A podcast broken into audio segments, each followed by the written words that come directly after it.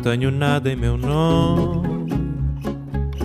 Somente o fato que faço. Esto es Vidas Prestadas, un programa sobre libros y sobre mundos posibles. Un programa que trata o que busca tratar sobre todo aquello que puede caber en un libro. Las vidas también pueden caber en un libro, igual que las ficciones, igual que la poesía, el cine, la música, el teatro. Este es un programa para nosotros, los lectores.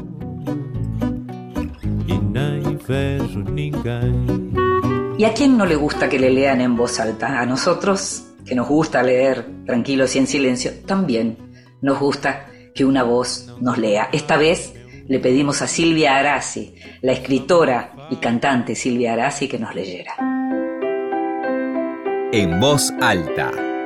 Cuentos breves, poesía, lecturas para compartir. Un anciano en la popa de un barco. En los brazos sostiene una maleta ligera y a una criatura, todavía más ligera. El anciano se llama Lin. Es el único que lo sabe, porque el resto de las personas que lo sabían están muertas. De pie en la cubierta, ve alejarse su país el país de sus antepasados y sus muertos, mientras la criatura duerme en sus brazos. El país se aleja, se hace infinitamente pequeño y el señor Lin lo ve desaparecer en el horizonte durante horas, pese al viento que sopla y lo zarandea como a una marioneta. El viaje dura tiempo días y días. Y el anciano pasa todo ese tiempo en la popa del barco, con la mirada puesta en la estela blanca que acaba fundiéndose con el cielo, escrutando la lejanía en busca de la orilla invisible. Cuando quieren hacerlo entrar en su camarote, se deja llevar sin decir nada, pero poco después vuelven a verlo en la cubierta con la pequeña maleta de cuero a sus pies, agarrado a la borda con una mano y sujetando al bebé con la otra. Inicio de la novela La nieta del señor Lin, de Philippe Claudel. La escuchábamos a Silvia Arasi leyéndonos el comienzo de una novela tan maravillosa que te recomiendo tanto. Debe ser uno de los libros que más veces regalé en mi vida, La nieta del señor Lin. Silvia Arasi nació en Buenos Aires, estudió Historia del Arte y Canto Lírico en el Instituto Superior del Teatro Colón, es poeta, narradora, cantante, eh, escribe para grandes y para chicos. Publicó el libro de relatos Que temprano anochece y las novelas La maestra de canto y La separación y acaba de publicar La voz de la madre, una novela íntima sobre el final de la vida de su madre y sobre el vacío lacerante de esa ausencia. Te decía que el libro nuevo se llama La voz de la madre. Vidas prestadas.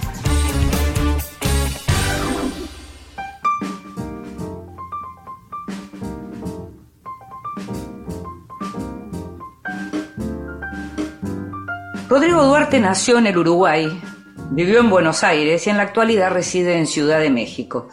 Es periodista, fue editor de la sección Opinión en Infobae y también de la sección LGBT Plus del mismo sitio. Y es, sobre todo, un gran lector y un severo crítico de cine y de música. Una curiosidad para la cofradía de los oyentes de Vidas Prestadas es que Rodrigo es quien me hizo escuchar el tema Fortuna de Antonio Zambullo, el tema que tenemos como cortina desde el comienzo de este programa eh, en el año 2019. Editorial Aguilar, del grupo Penguin Random House, acaba de publicar el primer libro de Rodrigo Duarte, Clem, la extraordinaria vida del ícono pop argentino contada por amigos, amantes, artistas y adversarios. Se trata de una biografía coral de Federico Clem, personaje excéntrico y bastante central de la vida social porteña de los 90, quien nació en 1942 en República Checa y murió en Buenos Aires en el año 2002. Clem fue artista visual, cantante de ópera amateur, mecenas, galerista y gran divulgador del arte en medios masivos, y para este retrato completísimo de su vida y de su obra, Rodrigo trabajó durante varios años, pandemia y distancia mediante, y entrevistó a más de 120 personas. Entre ellos hay grandes celebridades y otras figuras menos conocidas pero muy cercanas a Clem. Muchos de ellos lo quisieron y lo valoraron, otros no, y también están aquellos que comenzaron a valorarlo recientemente. Te invito a que escuches la primera parte de la charla con Rodrigo Duarte, biógrafo de Federico Clem.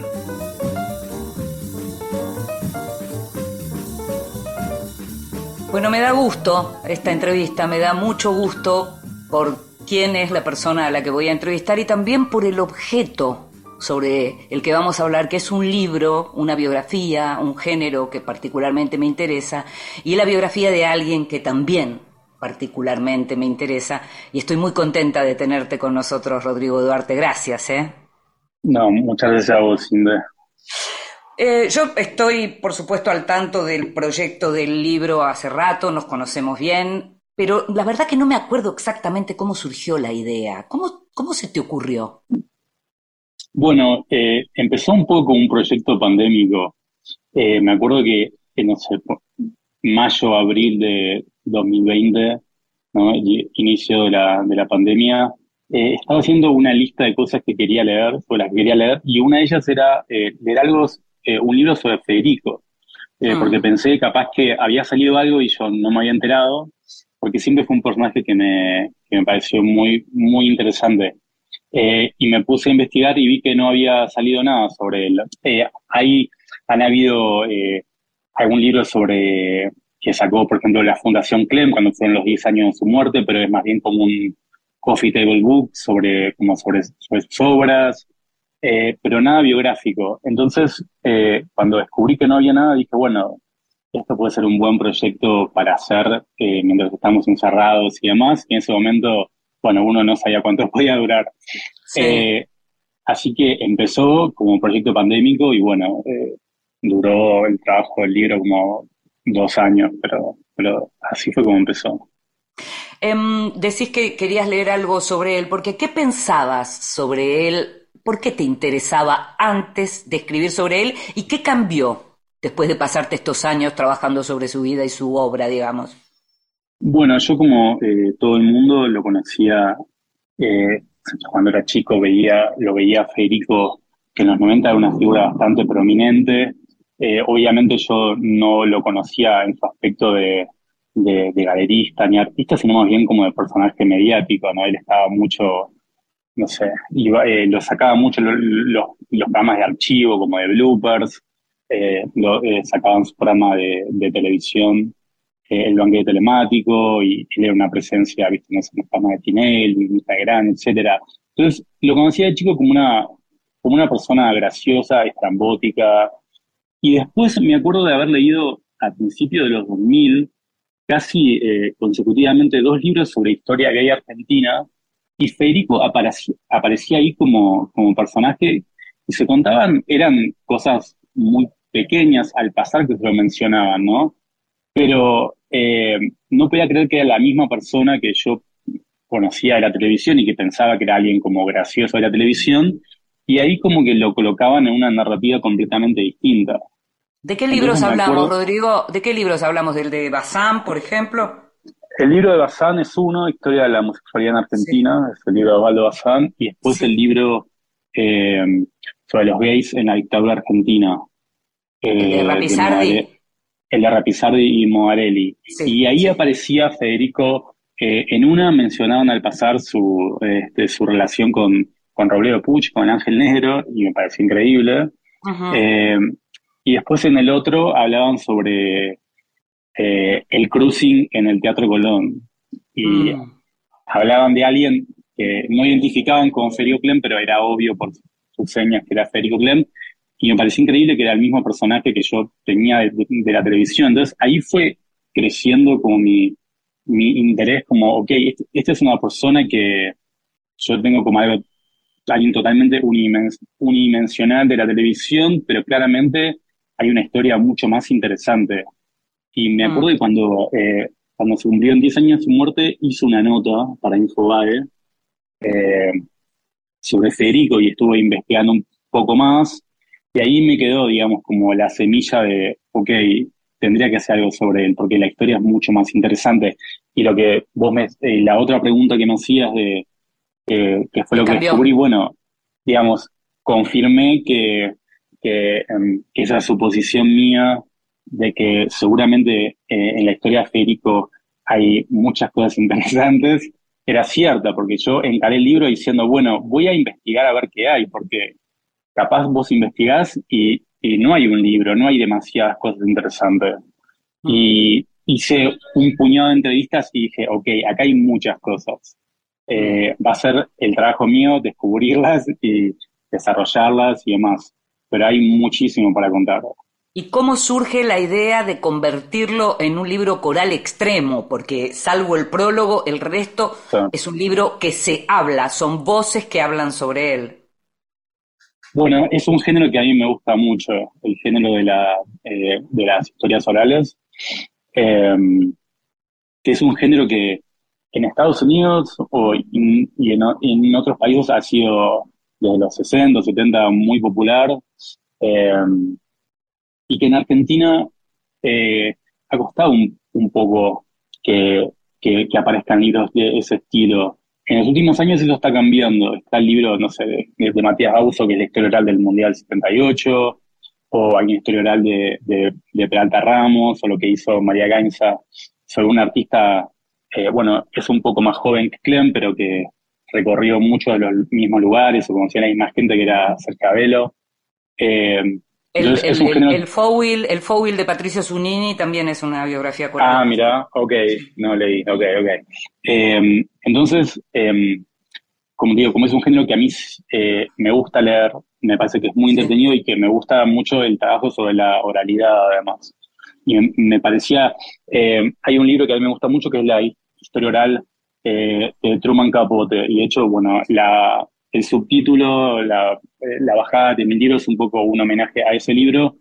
Eh, y que yo en un, punto no digo que eran figuras eh, similares, Truman Capote, Federico Clem, pero tienen algunas eh, similitudes, como que Sí. fueron testigos y conocieron un montón de gente interesante y me interesaba mucho no solo acceder a, a esa historia y darla a conocer, sino también eh, entrevistar a esas personas. Me, me parecía que lo rico era, eran esos testimonios. Mm, Te, te escucho y, y pienso ahora que hablas de Truman Capote en algo que te pensaba preguntar, pero que lo asocio, y tiene que ver con estas personalidades influyentes que surgen cada tanto, eh, y en donde a veces se hace muy difícil distinguir eh, entre quienes están cerca de estas personas cuántos los usan y cuántos los quieren y los valoran. Hay algo de eso en tu libro que queda como muy eh, evidente, este, el vínculo con las personas, con él, con ese dinero y con ese poder que tenía, porque además de singular era una persona poderosa en términos económicos e influyente. Qué difícil debe haber sido distinguir quién realmente lo quería o quién realmente lo usaba. Sí, totalmente. Eh, Federico eh, tuvo una relación, en muchos casos, eh, eh, parasitaria con, con, muchas personas, porque Federico venía de una familia que tenía mucho dinero, y aunque él mismo era una persona que vivía de una manera bastante modesta, era una persona que tenía una gran casa en Recoleta, entonces ha- hacía, hacía fiestas eh, todos los sábados cuando él era joven y hacía performances y demás. Eh, y después, cuando, bueno, cuando él heredó una gran suma de dinero, que es cuando comienza la historia del Federico que todo el mundo conoce, que son Sí. nada más 10 años, es decir, cuando él tiene 50 a cuando tiene 60, que es cuando muere, que son la década de los 90, ¿no? Y que además, bueno, una década atravesada por, eh, por lo que era el menemismo cultural, si querés, porque él obviamente no tiene nada que ver con el pe- menemismo político, Claro, pero se Eh, lo asocia, claro. pero se lo asocia en parte injustamente, porque la verdad es que él no tenía grandes ni vínculos, ni intereses por la política, ni, nada, pero se, lo asociaba con, con esa cosa de los 90, ¿viste? De, de, exhibicionismo, ¿no? Pero en realidad... El, brillo exhibicionista, claro. Sí, pero Federico era alguien que, siempre, digamos, que era alguien que siempre había vivido bien y que si en los 90 hubiese, hubiese llegado un gobierno de izquierda, él hubiese sido igual de la misma manera, porque él era alguien que tenía dinero y que de todas maneras no era de esas personas que no sé, que iban a Punta del Este o que estaban saliendo en revista caras, mostrando su casa. Era una persona súper súper íntima. sí, pero bastante más excéntrico además, en, claro, diferente, ¿no? Mm. Sí, y eso fue algo más que siempre eh, condicionó mucho su relación, eh, que eso me lo sé también del libro, eh, condicionó su relación con, con, el mundo del arte, ¿no? Que si bien él, él, era alguien que él era un mecenas muy importante, después tuvo la galería, la fundación, y tenía este, un, un divulgador con su programa de televisión y ayudaba a un montón de personas. la gente pensaba que, que él un poco había como comprado ese acceso mm. eh, y, que, y que él quería ser un artista, pero a la vez eh, estaba como en los dos lados del mostrador, porque era artista y a la vez también era como un player en el mundo del arte, entonces eh, había como cierta reticencia a tomárselo en serio, más allá de que también había otros, otros elementos, ¿no? como, como la homofobia, o como ese aspecto que, él era muy mediático, entonces había a mí como cierta desconfianza, como que no era un artista de verdad. Y también había cosas que uno puede pensar, eh, bueno, son cuestionamientos, si querés, más serios o más lógicos, como que Federico, eh, él no era, por ejemplo, un, un, gran pintor, sino que él, su obra en su mayoría era, él sacaba fotografías y después él hacía otras personas que hiciesen como todo el, todo el acabado, ¿no? Entre ellas Miguel Barton, por ejemplo, que era... Con quien tuvo un vínculo, sí, muy tormentoso, que en tu libro aparece muy reflejado, ¿no? Sí, pero Ahora, justo estás diciendo esto en relación a, él como artista y uno piensa, uno de los puntos centrales de tu libro es cómo el tiempo pone las cosas de alguna manera en su mm. lugar o en su justa medida. Eh, lo dicen algunos críticos, lo dicen algunas personas dentro del libro. Hay unas citas en tu libro eh, que de algún modo acompañan eso. Eh, aparece el área del torero de Carmen, favorita de, Federico, mm. diciendo ahora es tu turno, como si las nuevas mm. generaciones lo leyeran de otro modo. Y yo te pregunto, eh, vos, Federico fue un artista, hizo arte con su vida, ¿qué hizo? Bueno, eh, es una de las cosas que se, que se ponen en debate en el libro, ¿no? Y, em, porque Federico era, de hecho, un artista en el sentido este, más convencional, era alguien que hacía obra, pero también era alguien que digamos, eh, vivía su, su vida de manera artística, ¿no? Era él de, desde joven era, siempre fue un dandy y siempre se interesó por, eh, por vivir de, una manera que era muy performática, ¿no? Era alguien que era muy llamativo y que eh, usaba ropas de colores, eh, importadas, y que, bueno, de hecho también participó en las performances del Ditela o de su amiga Marta Minujín. Em, y en los 90 él empieza con su obra plástica, digamos, eh, muy poco antes que, comenzara su galería. Eh, y se da un poco a la par cuando empieza todo este boom eh, de artistas que son más jóvenes, pero que se nuclean alrededor de la Galería del Rojas. Y son artistas que tienen algunas cosas en común con Federico, como por ejemplo que hacen de la homosexualidad o de su deseo o de lo que se llama micropolítica su, su obra, pero que a la vez sufrían críticas porque eran como eh, los, los, críticos de esa época decían que eran obras frívolas, ¿no? Que eran obras que eran, eran, eran análogas a la frivolidad que se veía en la sociedad en los 90. Eran obras que no hacían, no era agitprop, no hacían eh, grandes declaraciones este, de denuncia. Pero lo que pasó en los 90 es que todos esos, artistas eh, empezaron a ser aclamados. Em, y Federico no, y Federico nunca lo fue. Durante su vida nunca lo fue. Pese a que si vos lees, por ejemplo, las reseñas que salían en, en Clarín, en ámbito financiero, en La Nación, etcétera, nunca eran muy negativas y los propios críticos de la época reconocen. Eh, no podíamos ser demasiado duros porque Federico era, era un tipo muy, muy importante. Mm. Entonces ahí si querés se ve un poco como el conflicto de interés. Pero los artistas no se lo tomaban en serio. Eh, Rodrigo, Cañete, por ejemplo, él, él dice que, eh, y está en el libro, que Federico tiene que ser eh, tenido en cuenta como uno de los artistas del VIH en Argentina. como, como, como muchos de los artistas, Centurión, etcétera, Padua, eh, son, son tenidos en cuenta. Federico también, y él, él dice que hay que toda esa carnalidad eh, que aparece, esa cosa voluptuosa de los cuerpos que aparece en sus, en sus obras, él tiene que ser, tiene que ser leída en clave, que era un momento donde los cuerpos se veían frágiles.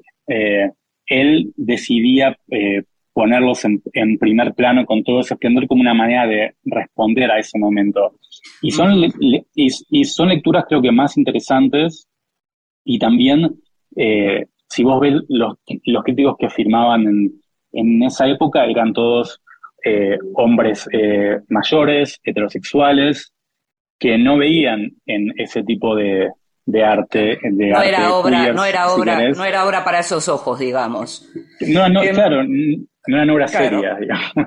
Exacto. Rodrigo, te invito a que escuchemos un poquito de música y enseguida vamos a continuar porque hablaste de VIH y hablaste de un par de cositas que quedaron ahí pendientes sobre las que quiero volver.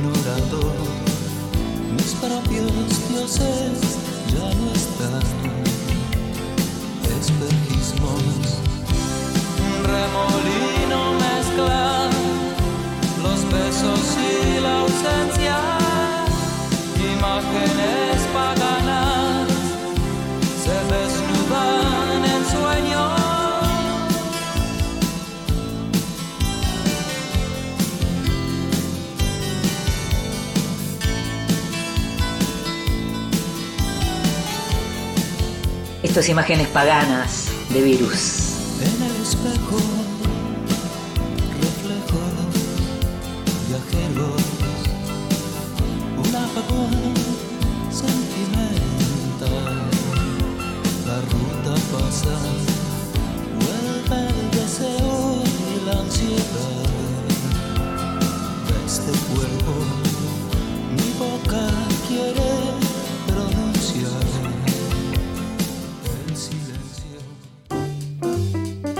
Bienvenidos.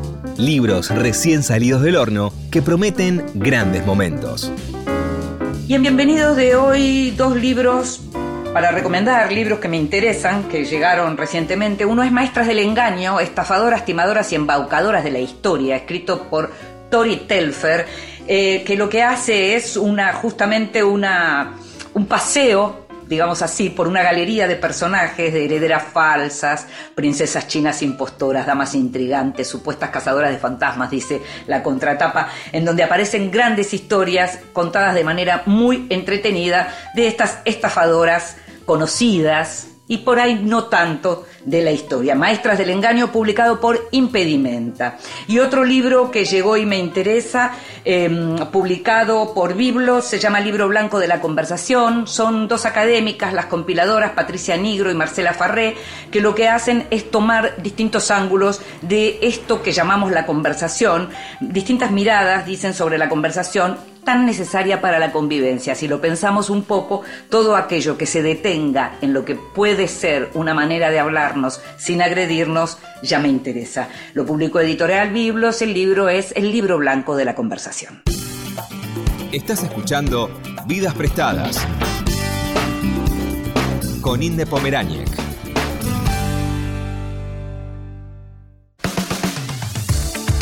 Continuamos en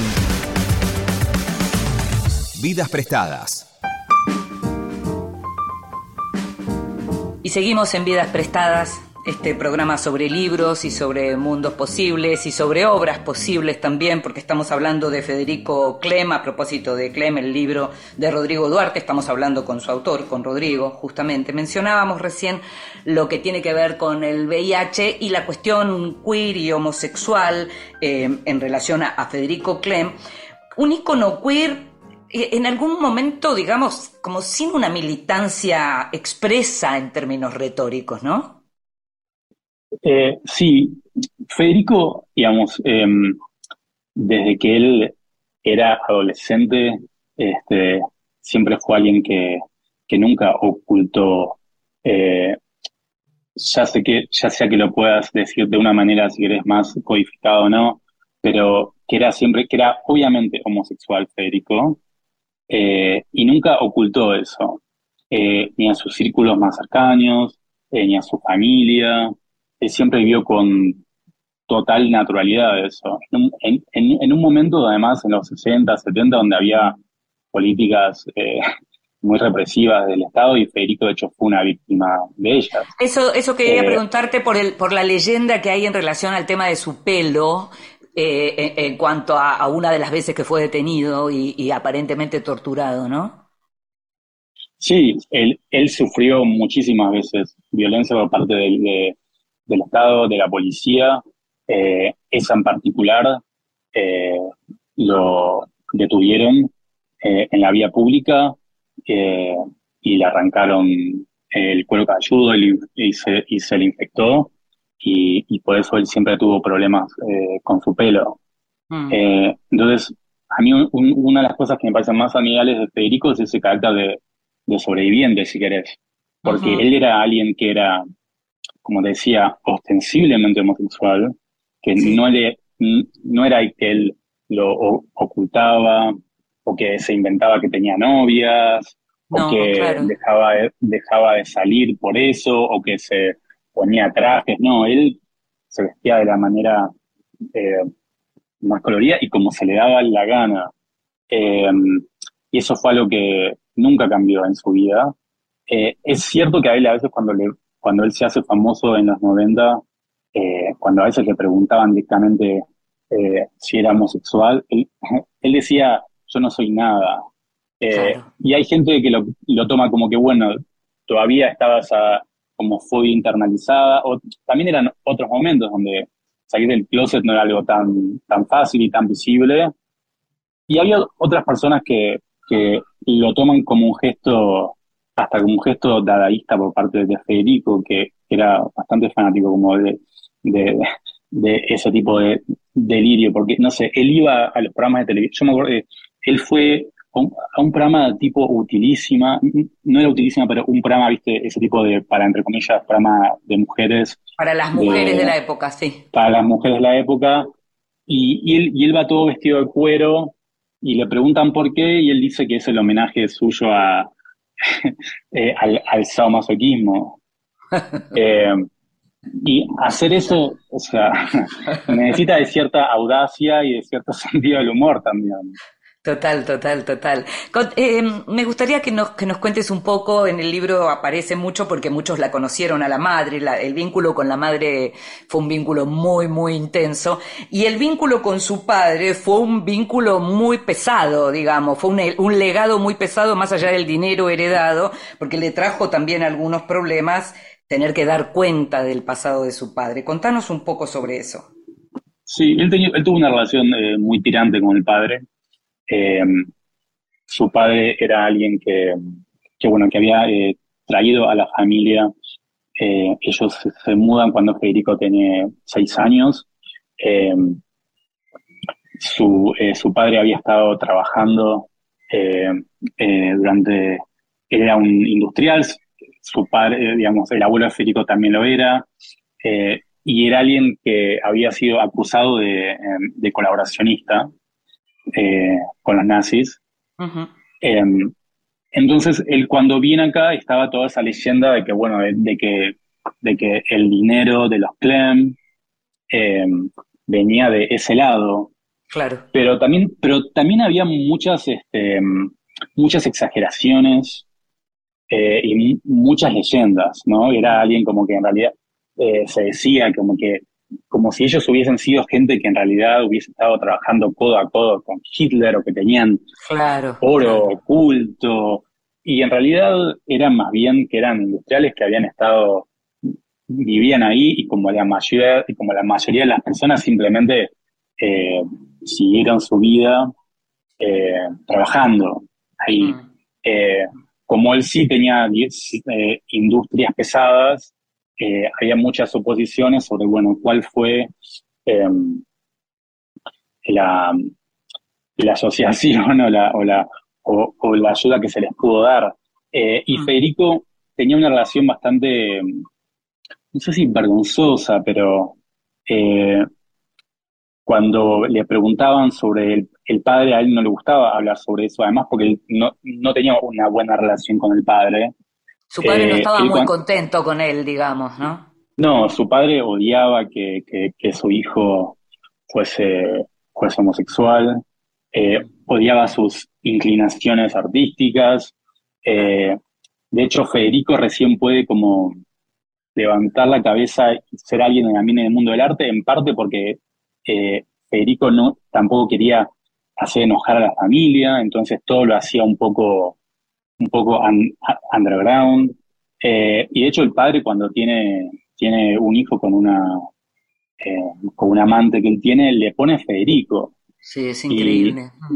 Y, el padre en un momento le, le, dice que le puso Federico y le dice, y este no me va a salir puto. y Federico tuvo que vivir con eso, con saber que el padre, no digo que lo odiaba, pero sí que odiaba una parte importante de, lo que era él. Mm. ¿Y con su madre, Rodrigo?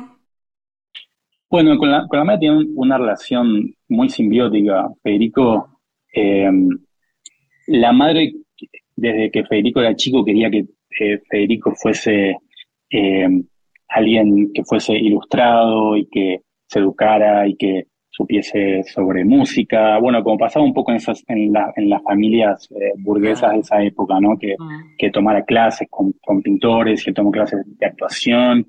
Y la, la, la madre siempre fue mucho más eh, permisiva.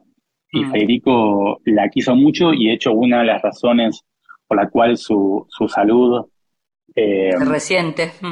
Se, se, resiente muchísimo es porque, bueno, la, la madre muere y en un punto también Federico se deprime mucho eh, y no es que no tenga una razón para vivir, pero Federico ya estaba enfermo, pero eso anímicamente le hace, le hace muy mal y, la, eh, la, madre iba todos los días eh, a su fundación, él la sacaba al Teatro Colón, él la llevaba a las muestras, era, era súper cercano, pero también era alguien que me cuenta la gente y aparece en el libro, que también él, eh, ella se le acercaba a las amigas de Federico, que en muchos casos son eh, artistas reconocidas, y, les pide si no se pueden casar con Federico. Mm. Eh, cierto, pero, A la, pero a la vez también hay otras personas que, iban a las fiestas de Federico, porque Federico era un, fue un gran anfitrión.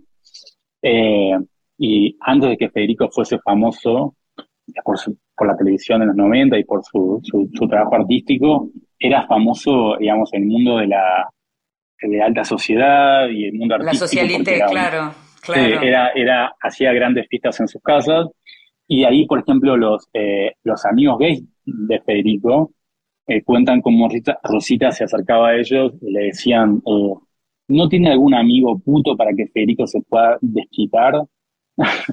o sea que tampoco era ajena y tampoco lo censuraba tanto. Lo, lo, lo tomaba a su propia manera también.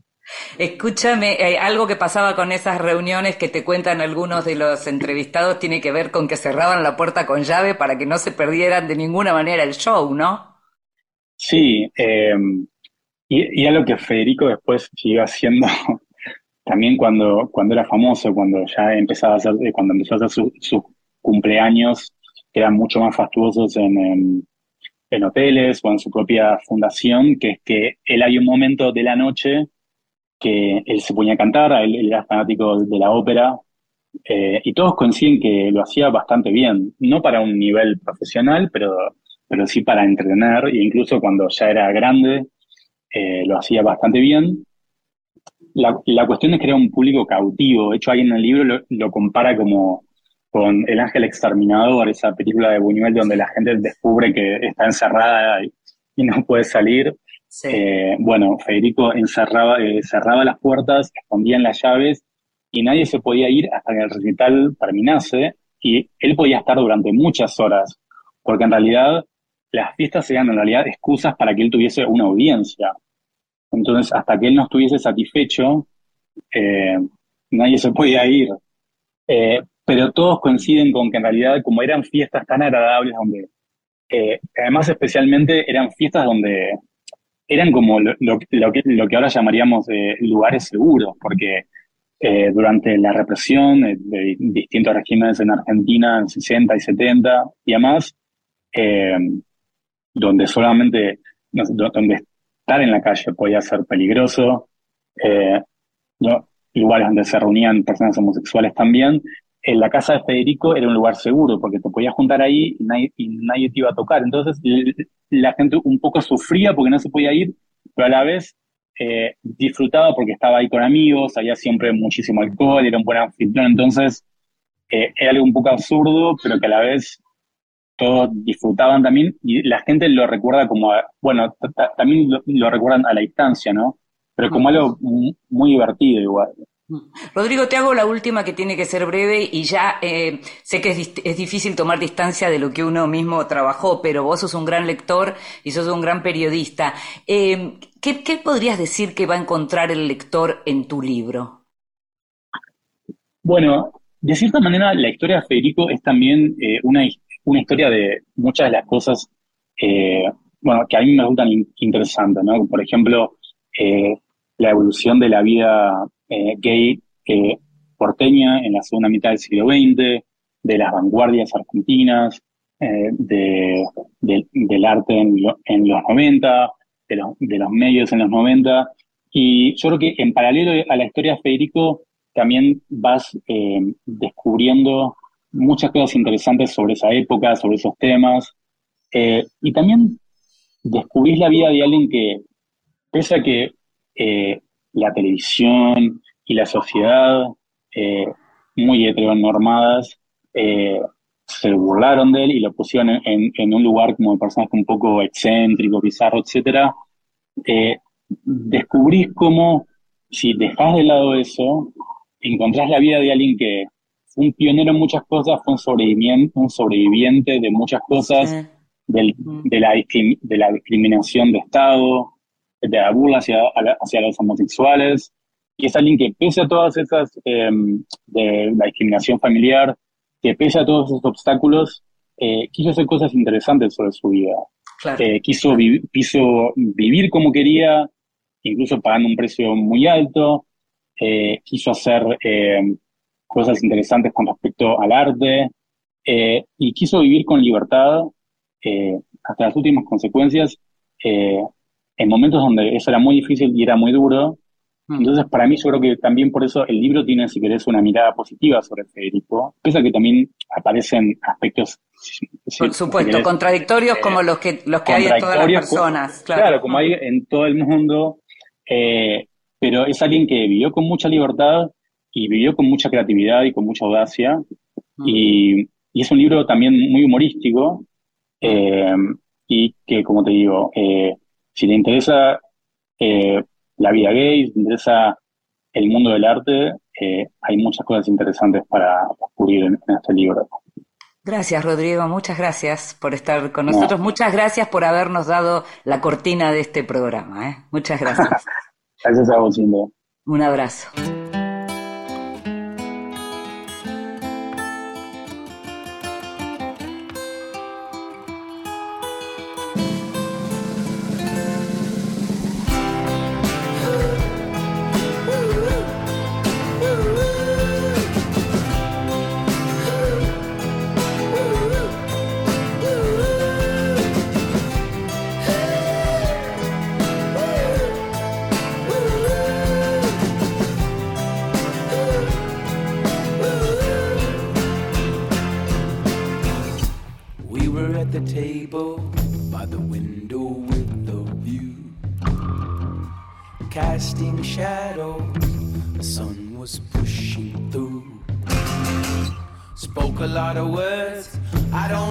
If I spoke the truth. Got so much to lose.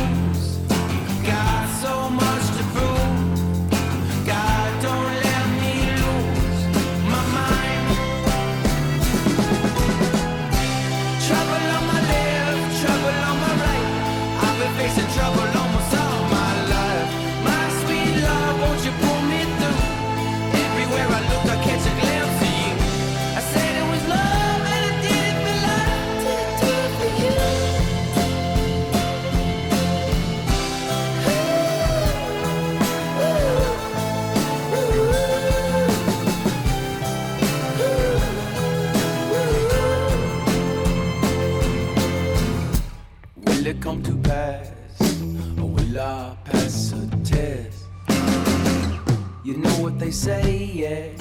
The wicked get no rest.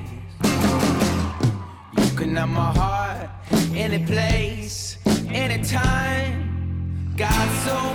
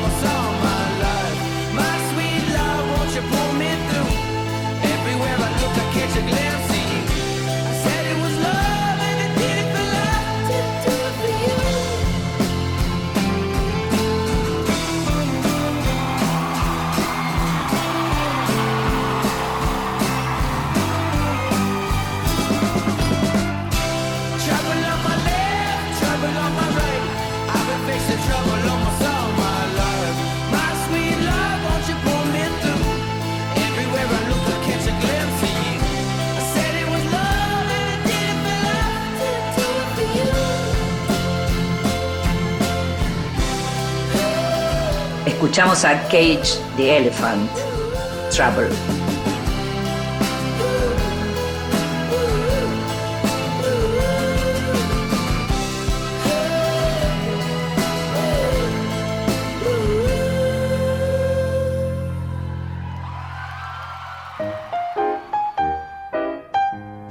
Te regalo un libro.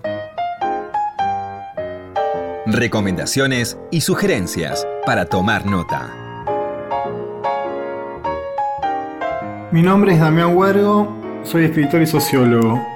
Mis últimos libros son el libro de cuentos, biografía y ficción, que obtuvo el primer premio del Fondo Nacional de las Artes, y la novela La Ley Primera, que salió hace unas pocas semanas por Editorial Tusquets.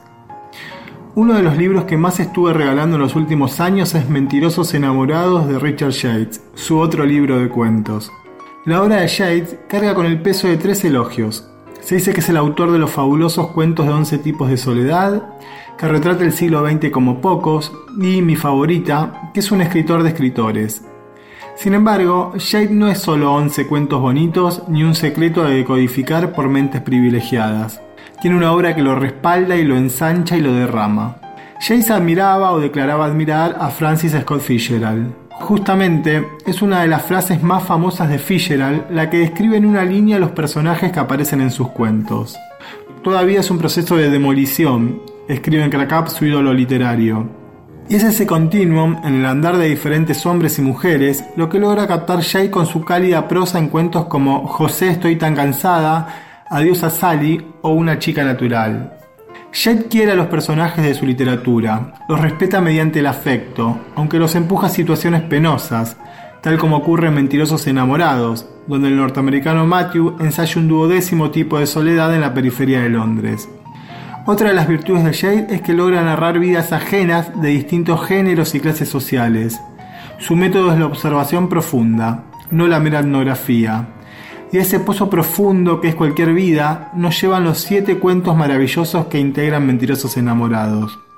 El libro lo editó la editorial Fiordo hace unos pocos años con una maravillosa traducción de Andrés Barba. Ojalá lo puedan leer pronto y lo puedan seguir recomendando. Abrazos. Y lo escuchábamos al escritor Damián Huergo contándonos qué libro nos regalaría. Damián nació en Longchamps en el año 1983, estudió sociología en la UBA, es autor de los libros de cuentos Ida y Biografía y Ficción, además de la novela Un Verano y de la reciente novela La Ley Primera publicada por Tusquets. Como cronista publicó en, en medios como Radar Libros, Anfibia, Gato Pardo, también publicó ficciones en diversas antologías.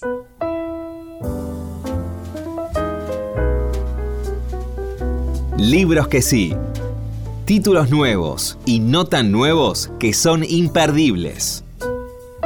¿Qué cosa esto de la autoficción o de la novela de no ficción o de los libros autobiográficos eh, tratados con resortes narrativos?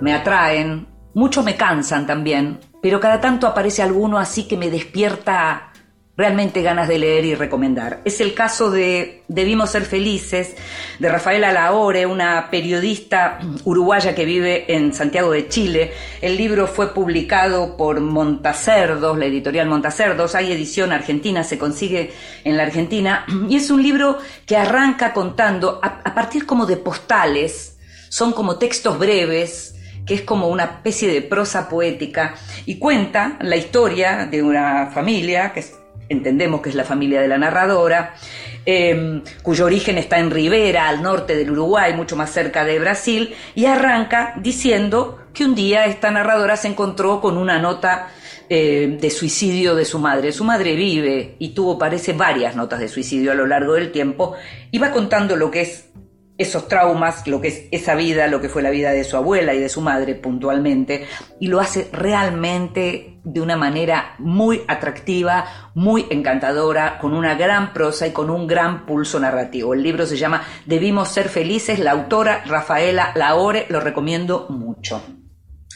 Así recomiendo también un ensayo que se llama El trabajo ya no es lo que fue, publicado por siglo XXI, del experto académico Alain Supiot, el trabajo no es lo que fue, cómo pensarlo de nuevo en un mundo que cambió y que nos tiene desconcertados. Escribí hace poco para Infobae, para la newsletter que tengo en Infobae sobre este tema, porque efectivamente el trabajo no es lo que era. Y cómo hacer para en un mundo que tiene estos problemas en términos de, de, la grieta que está, digamos, esmerilando el propio capitalismo, más la cuestión ambiental, ¿Cómo hacer para pensar de nuevo el trabajo? ¿Qué es el trabajo? ¿Para qué trabajamos? Bueno, para eso tenemos este ensayo de Alain Supiot. Y un libro que tiene unos años, pero que hace poco lo estuve viendo y es realmente buenísimo, se llama Escritos sobre la mesa, literatura y comida, una compilación de Mariano García y Mariana Dimópulos para Adriana Hidalgo, editora, y en donde hay textos de grandes, grandes autores de distintos géneros de todas las épocas, desde Jane Austen hasta Gorky, Gogol, Juana Manuela Gorriti, Platón, Pérez Galdós, eh, eh, Manuel Puig, Quevedo, eh, Tolstoy, no sé, todos los nombres que se te puedan ocurrir, todos tienen que ver con cuestiones de la comida, el modo en que se la comida, tanto en la ficción como en la no ficción, como en la poesía, escritos sobre la mesa, literatura y comida, publicado por Adriana Hidalgo.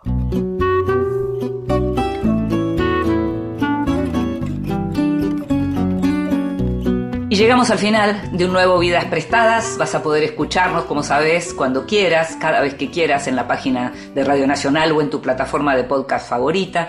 En la operación técnica estuvo Ezequiel Sánchez. En la edición de Vidas Prestadas estuvo Ignacio Guglielmi. En la producción, consiguiendo todo y mucho más, como siempre, Gustavo Kogan. Me llamo Inde Pomeraniec. Nos estamos escuchando. Chao. Mora num pequeno espaço Vivo da vida que passa De amores que vão e vêm nada possui meu nome e nem vejo ninguém.